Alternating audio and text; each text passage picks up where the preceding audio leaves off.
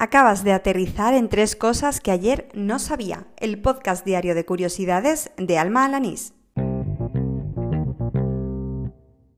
Este es el episodio número 80 del podcast, el correspondiente al viernes 27 de diciembre de 2019.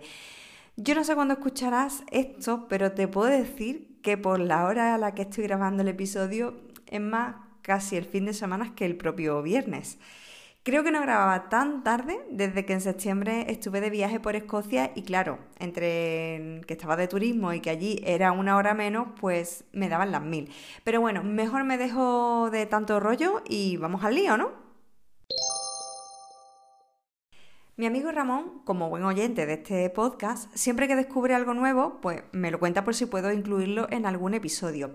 Y hoy me ha preguntado si conocía la existencia del cementerio alemán de Caucos de Yutze, una localidad de Cáceres.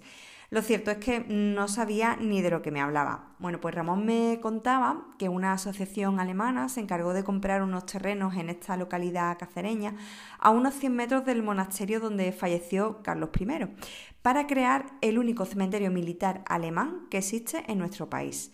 En él están enterrados soldados alemanes que durante la Primera y Segunda Guerra Mundial fallecieron en territorio español o bien cerca de sus costas. Eh, bueno, Ramón me mandaba también una foto del lugar, pero como no sé cómo adjuntarla a las notas del programa, pues mejor dejo un enlace a la revista La aventura de la historia en el que se cuentan más detalles de este cementerio. Gracias a una tuitera que sigo, a Guiomar García, he sabido que una empresa francesa llamada Dagoma tiene en marcha una curiosa iniciativa para reducir el número de juguetes que tiramos a la basura. Se trata del proyecto Toy Rescue, que utiliza la tecnología 3D para reparar las piezas de todo tipo de muñecos y así alargar su vida útil eh, de manera que nos lleva a un consumo más responsable en este ámbito.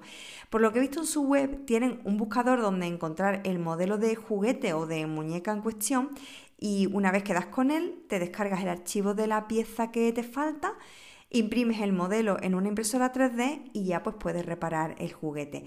Dejo en las notas tanto la URL a la web de la empresa como a un vídeo de YouTube donde explican esto con más profundidad. Y para terminar, una de apps, porque gracias a una de las newsletters de Mixio de esta semana, he leído un artículo que había pasado totalmente desapercibido para mí sobre las apps más descargadas en nuestro país durante el año 2019. Bueno, ya sé que no es el primer recopilatorio de este tipo que he nombrado en estos episodios finales del año, pero es que no lo puedo evitar, me encantan las listas. Bueno, pues el artículo en cuestión de Omicrono recoge las 30 apps cuyo número de descargas ha crecido respecto al año anterior y también las 30 que más ha decaído.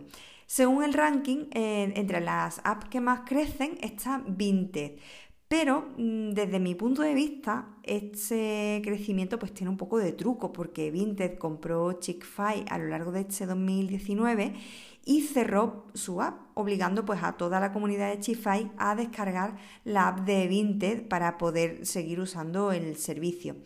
El segundo puesto en el ranking es para la app de Lidl, que yo todavía no he utilizado nunca, y la tercera posición es para Too Good To Go, una app muy interesante porque pone en contacto establecimientos que quieren vender su excedente de mm, comida en el día, pues aquella que que está próxima a caducarse, la que, la que está pues para, bueno, para no tirarla, ¿no? Eh, con consumidores que están cerca. Yo tengo instalada la app desde hace algunos meses, pero por desgracia en la zona en la que vivo aún no hay demasiada oferta. En fin, respecto al resto de aplicaciones, pues dejo el enlace para que puedas ver el ranking completo porque a mí ya se me está haciendo bastante tarde. Y ahora sí que termina el episodio número 80 de Tres Cosas que ayer no sabía, el del viernes 27 de diciembre de 2019. Muchas gracias por seguirme, por oír diaria o semanalmente estos capítulos y gracias también si eres de las personas que han dedicado un minutito pues a dejar algún me gusta, comentario o review en alguna de las plataformas de podcasting, sobre todo en iVoox y en Apple Podcast, que ya sabéis que este tipo de cosas pues ayuda a que otros usuarios descubran el programa. Si quieres contactar conmigo de manera más directa, pues lo haces a través de Twitter. Me buscas por arroba almajefi, que es mi usuario, y ahí puedes hacerme llegar cualquier comentario respecto al programa o incluso algún nuevo conocimiento que pueda incluir en mis episodios diarios. Por supuesto, si el comentario es positivo, pues mejor que mejor. En fin, no me entretengo más, te espero el lunes que será el penúltimo episodio de 2019, así que no me falles, que te espero, paso lista, buen fin de y ala, con Dios.